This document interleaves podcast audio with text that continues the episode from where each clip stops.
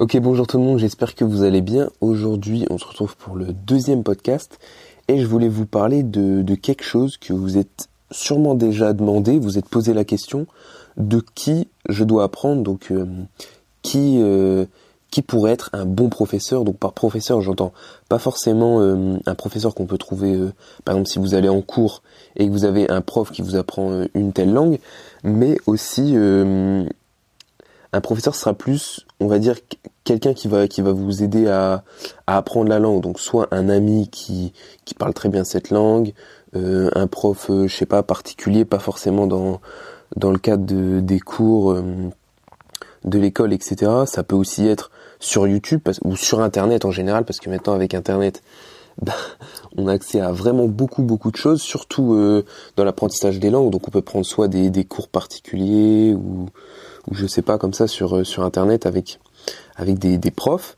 ou alors sur YouTube. Je sais qu'il y en a il y en a sûrement beaucoup d'entre vous qui qui apprennent euh, qui apprennent les, les, des langues comme ça sur YouTube.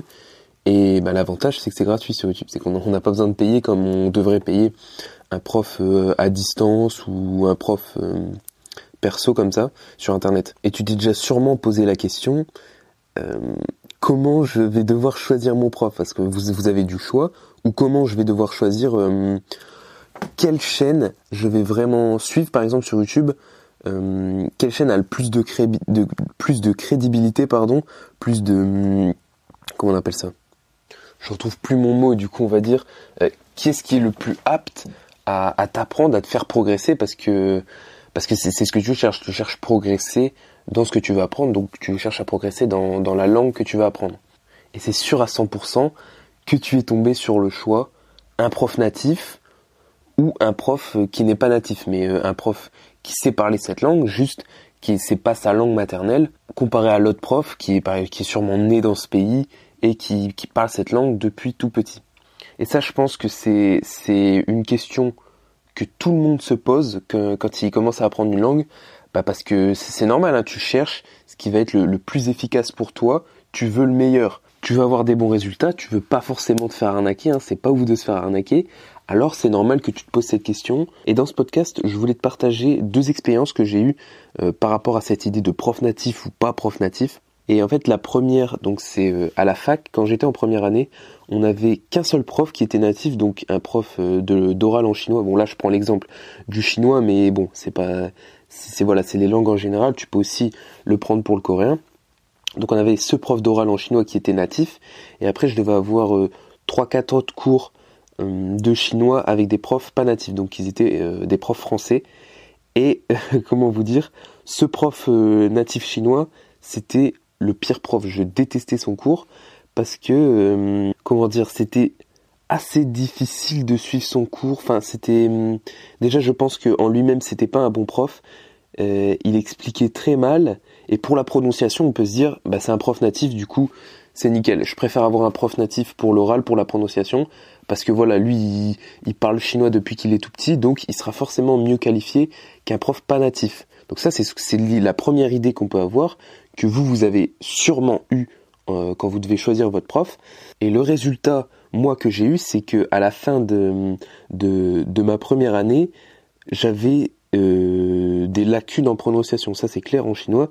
J'avais des lacunes et j'ai décidé cet été de vraiment m'y mettre. Je me suis concentré à fond sur la prononciation en chinois et euh, bah, j'ai beaucoup mieux appris que dans ses cours. C'est-à-dire parce que lui, il avait, il avait vraiment du, du mal, même il sait pas qu'il avait du mal, c'est qu'il nous expliquait pas comment placer sa langue, comment placer sa bouche, ses lèvres, ses dents, etc. pour former un son. Ça, c'est vraiment ce qui est le plus important pour moi. Je trouve c'est déjà c'est vraiment intéressant et c'est ce qui va vraiment vous faire comprendre.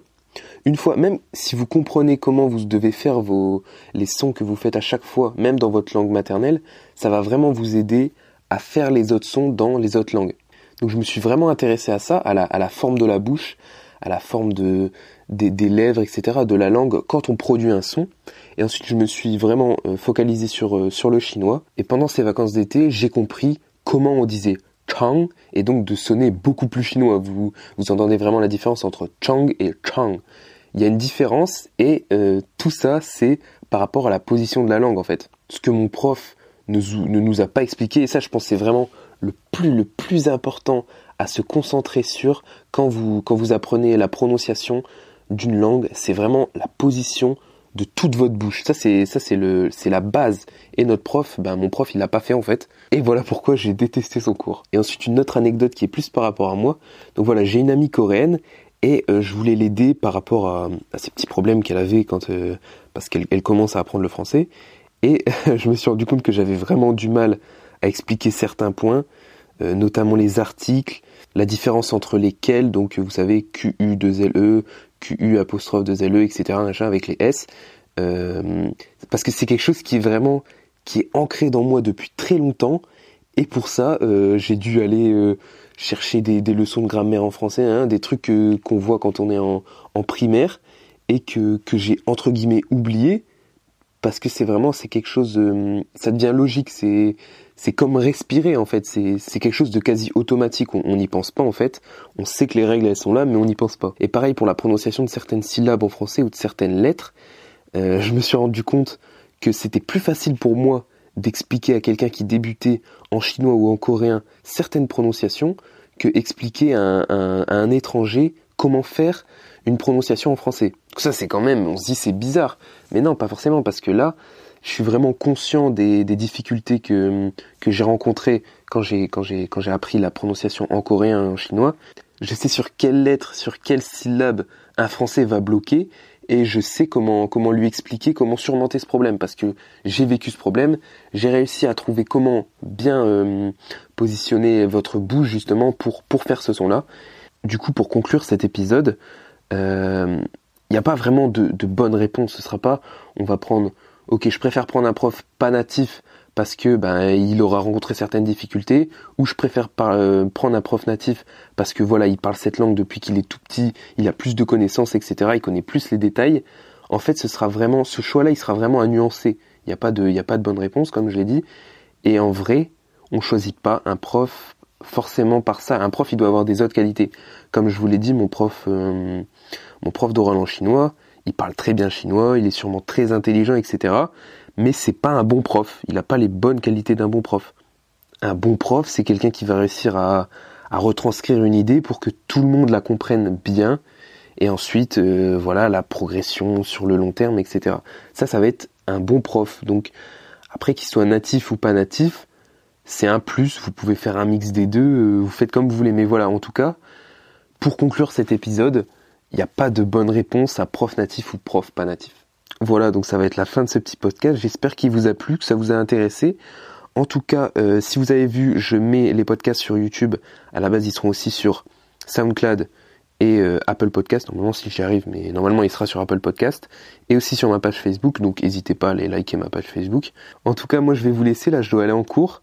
Je vous souhaite une excellente journée et on se dit à la prochaine du coup.